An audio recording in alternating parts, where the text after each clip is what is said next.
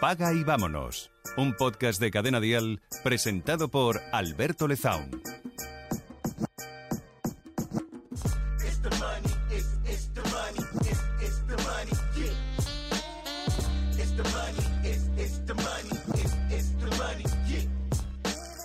Bueno, he visto alguno de tus TikToks, de hecho por ahí es donde te conocí, eh, que salías, bueno, con los contratos de compra-venta de un inmueble, diciendo, hemos comprado esta oportunidad, ahora con esto hemos pedido no sé cuánto al banco, nos hemos apalancado con tanto. Eh, eh, algo que a priori alguien lo puede ver y puede decir, qué complicado, ¿cómo entraste en todo este mundo de la inversión inmobiliaria? Pues al final buscábamos una fórmula para poder crear, o sea, para poder hacer inversiones eh, en las cuales podíamos obtener unos buenos rendimientos y podíamos precisamente apalancarnos, eh, que como todo el mundo sabemos, no es poder acceder a un nivel mayor de inversión eh, teniendo, teniendo fondos menores con, con, los, pues con el menor capital posible nuestro. Y, y no te voy a engañar que como mucha gente con el libro Padre Rico, Padre Pobre y otros tantos de este estilo, pues me abrió, a mí me abrió particularmente eh, los ojos sobre, pues eso, sobre un mundo como son los bienes raíces, que, está ahí, que es accesible, que es un bien de, de primera necesidad que todos tenemos como es una vivienda y que precisamente pues nos da un rendimiento económico que muy pocos productos financieros eh, a día de hoy pueden dar, siempre sin especular eh, pasando ciertos límites y siempre sin jugar con la vivienda de nadie, todo lo contrario, dando acceso a quien a lo mejor no tiene opción a comprar una vivienda, pudiendo tener una vivienda de alquiler a un buen precio. La idea, Rubén, es encontrar eh, viviendas bueno, inmuebles a buen precio, eh, a partir de allí ponerlos en alquiler y sacar cierto rendimiento, ¿no? Ese es el, proceso no es demasiado complicado, no es demasiado follón meterse en algo así, pudiendo, lo hemos hablado, ¿no? En los episodios anteriores, en esta misma entrevista, pudiendo poner el dinero en un fondo indexado y olvidarte. Eh, evidentemente es muchísimo más complicado y exige un nivel de conocimiento mucho mayor. Eh, primero tenemos eh, que encontrar, como bien dices, una buena vivienda en una buena zona con posibilidades de crecimiento, de plusvalía de esa vivienda a lo largo de los años, eh, con unas buenas condiciones que luego no nos pueda generar algún defecto, algún vicio que no conocemos y nos genere un gasto. Eh, tenemos que tener en cuenta el inquilino, tenemos que tener en cuenta la protección y los seguros contra a lo mejor un inquilino que no, que no cumple sus, obligaciones. Tenemos que darle al inquilino el mejor servicio posible, ¿no? El tener unos electrodomésticos en buenas condiciones, el tener una vivienda bien acondicionada. Sí, es muchísimo más complicado, pero es verdad que nos ofrece un retorno económico, pues que como te decía, otros productos no, no, no pueden ofrecer. O sea, el tener, el tener una inversión en bienes raíces además te permite, como te decía, apalancarte, ¿no? Acceder a, ¿por qué no?, una vivienda de 100.000, de 200.000 euros, aportando 20, 30, 40.000 y, y bueno, pues lo que hablamos, eh, dándote un flujo de caja, eh, unos ingresos por alquileres que con un fondo de inversión no consigues, claro. ¿Qué rendimiento le podemos sacar a una inversión inmobiliaria? ¿Cuánto es lo realista? Pues consideramos que es una buena inversión cuando supera el 8%. O sea, cuando nosotros eh, obtenemos unos rendimientos de alquiler, yo pues me compro una casa, el ejemplo del vídeo ese que, me acuerdo perfectamente de que hablabas, ¿no? es, es, una vivienda pues que costó 76.000 euros, precio pactado con el propietario eh, y está alquilada en 550 euros. Esto existe, ¿eh? Entran muchos haters diciendo que eso es inviable. Evidentemente nadie se compra en castellana un piso por 100.000 euros, pero hay muchas ciudades y hay muchos barrios. Eh, aquí estamos hablando que libres de las obligaciones tributarias, libres de pagar impuestos, libres de, descontando la hipoteca, descontando todo, pues estamos en, un, esa vivienda concreta, estamos en un 9,5% de beneficio sobre el dinero aportado. ¿Qué tenemos que tener en cuenta a la hora de hacer una inversión inmobiliaria? Es decir, ¿dónde se nos puede ir el dinero? ¿Dónde podemos equivocarnos. A priori puede parecer muy sencillo. Rubén, yo compro una vivienda, la pongo en alquiler, eh, pago los tributos, pago el IBI eh, y gano dinero con el alquiler, pero luego hay muchas cosas que, que quizás deberíamos tener en cuenta, ¿no?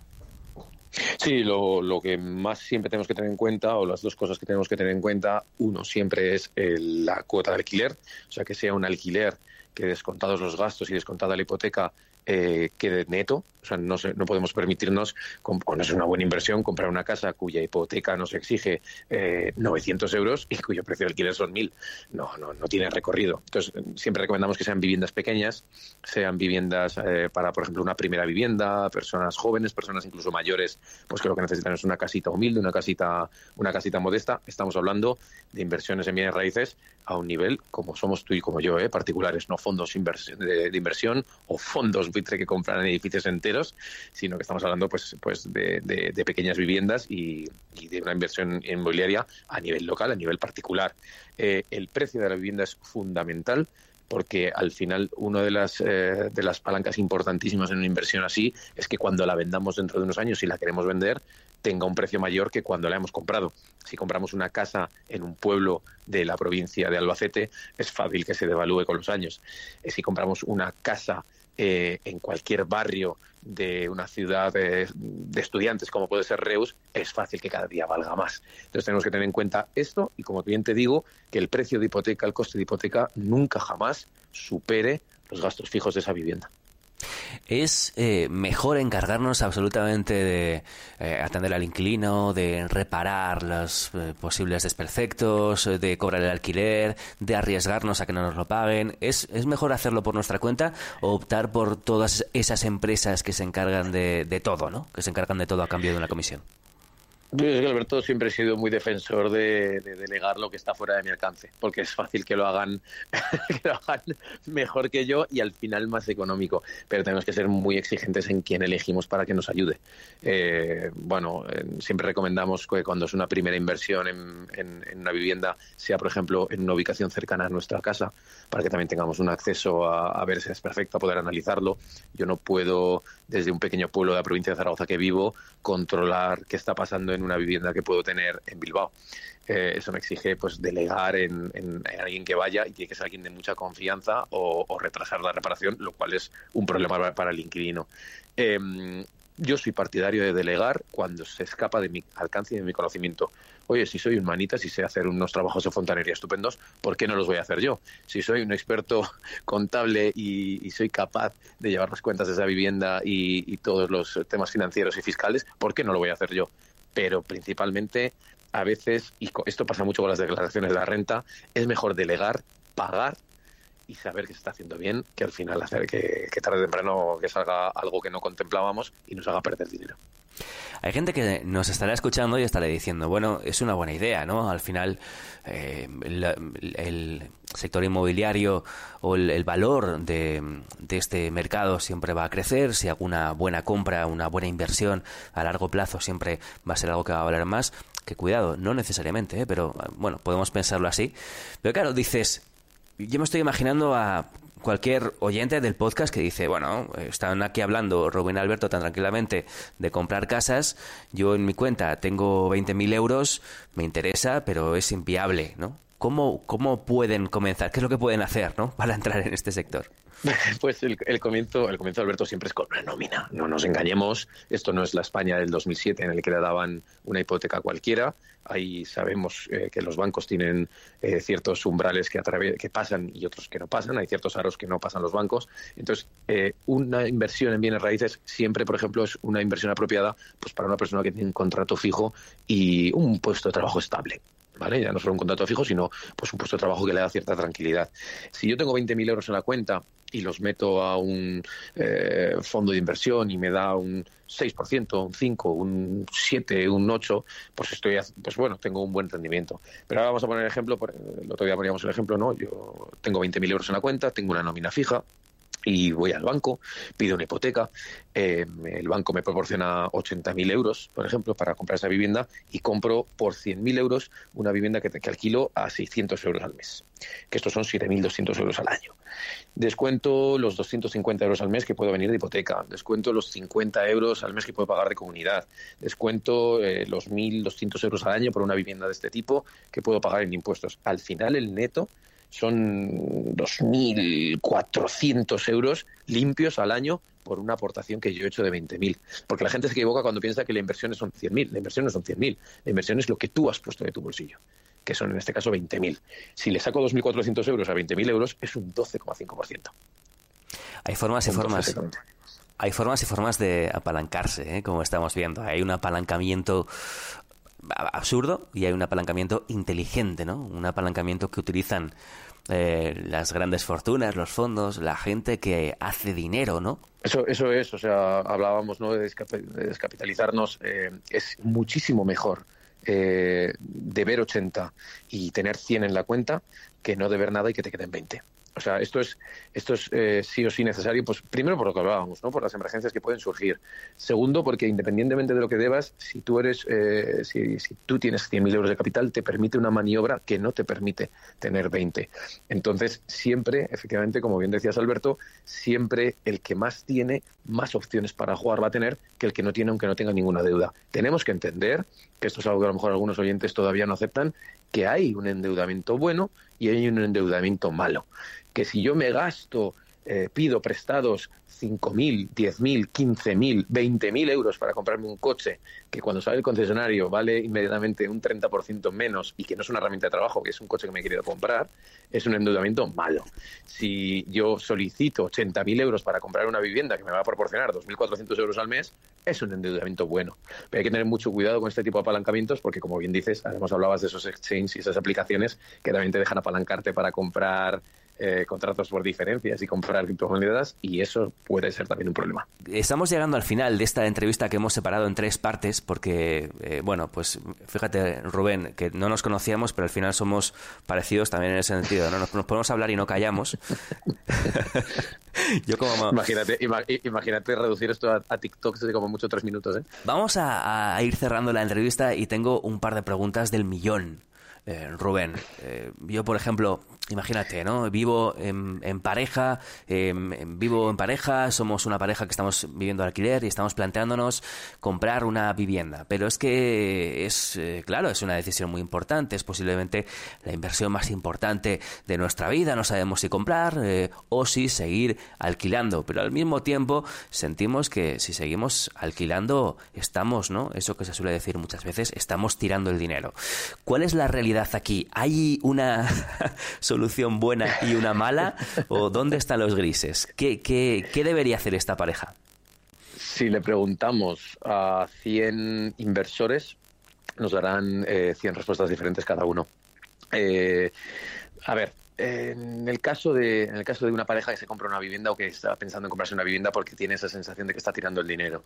Eh, se puede comprar una vivienda y no es una mala decisión porque hay muchos inversores que hablan de eso lo demonizan no eh, comprar una vivienda para vivir tú es, es, es, tirar el dinero. No para nada. O sea si yo estoy pagando un alquiler de 600 de 700 euros y me puedo ir a una hipoteca que me proporciona eh, pues, pues una hipoteca, una cuota de 250, 300 euros, inmediatamente eh, tengo más cash para poder trabajar, para poder vivir y para poder incluso invertir.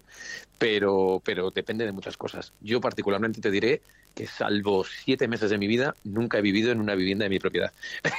siempre, siempre he vivido de alquiler. Eh, hasta te diría que de prestado, pero, pero fíjate que podría vivir en alguna vivienda de mi propiedad, pero yo creo que las tendencias también nos permiten el, precisamente esa movilidad, ¿no? El no estar hipotecado, estar anclado a un punto fijo, nos da esa movilidad. Eh, no es una mala decisión siempre y cuando se cumplan los mismos parámetros que hablábamos de una inversión. Eh, si mi pareja y yo nos compramos una vivienda, que sea una vivienda que precisamente si algún día decidimos migrar a otra, podamos ponerla a trabajar como inversión y que lo que nos cuesta de hipoteca no supere el precio que, por ejemplo, podríamos eh, obtener por un alquiler.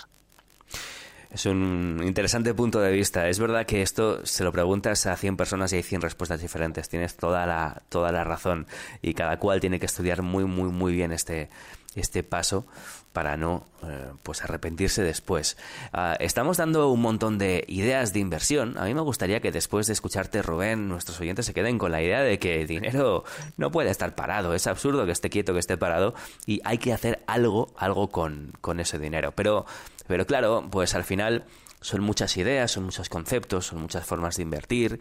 Em, yo me imagino a más de uno y a más de una que estarán diciendo, estarán escuchándonos y, viendo en el móvil a ver cuánto dinero tienen, cuánto pueden ahorrar, qué es lo que pueden hacer. ¿Por dónde empezamos? ¿Por dónde empezamos? ¿Qué es lo primero y cuál sería ¿Cómo podríamos continuar eh, para, en un periodo de tiempo no razonable, tener eh, nuestro dinero funcionando y trabajando a nuestro servicio? Pues lo primero, Alberto, que tenemos que hacer es tener clara nuestra economía doméstica actual, tener muy bien mapeada nuestra economía doméstica actual, el saber cuánto ingreso, por qué ingreso lo que ingreso, si tengo opciones de conseguir una diferente fuente de ingreso que no sea solamente mi nómina, eh, entender mis gastos hormiga, como hablábamos, ¿no? De dónde se me están yendo esos recursos, se, se me están yendo eh, para cosas que no necesito y eh, entender también, pues eso, el, cómo organizar mi presupuesto para tener mi fondo de emergencia. A partir de ahí, antes de comprar una vivienda, eh, todo va escalonado, ¿no? Antes de comprar una, un, unos bien raíz para invertir, todo tiene que ir escalonado, pues quizás primero tengo que entender cuánto soy capaz de invertir al mes y hacer mi análisis de riesgo, lo que hablamos, ese, ese, ese análisis propio de eh, cuánto dinero puedo apartar y cuánto dinero de ese que aparto previo, antes de empezar a, gastar en el mes, puedo permitirme vivir con él sin, y sin él en caso de que lo perdiera. O sea, antes de invertir, Alberto, siempre, siempre, siempre optimizar el gasto, siempre necesario y seguir viendo a Rubén López de Miguel en TikTok. Esto, esto es, eh, vamos, eh, ineludible para seguir aprendiendo sobre, sobre finanzas y sobre dinero y sobre inversión. Rubén, ha sido un gustazo hablar contigo. Creo que es evidente. Te pedí 15, 20 minutos y no sé cuánto rato hemos estado hablando. Así que te agradezco muchísimo tu tiempo, tu, tu participación aquí y quién sabe, quizás más adelante podemos repetir cuando, cuando nuestros oyentes eh, digieran estos tres episodios seguidos, quizás podemos repetir y seguir hablando de temas de finanzas. Pues muy, muy agradecido por mi parte. Creo que haces una labor increíble, como, como te he dicho en, en privado antes, y, que es muy necesario, ¿no? Si, si, hablabas precisamente de que pueden vernos en TikTok para aprender, que todo el mundo que nos está escuchando recomienda a sus familiares, a la gente que quiere podcasts como este, que son precisamente los que nos ayudan a entender aquello que no nos explican en las escuelas.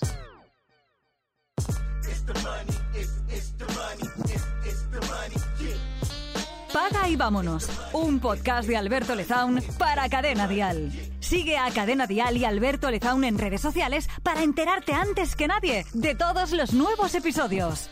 Paga y vámonos con Alberto Lezaun. Suscríbete a nuestro podcast y descubre más programas y contenido exclusivo accediendo a Dial Podcast en cadenadial.com y en la aplicación de Cadena Dial.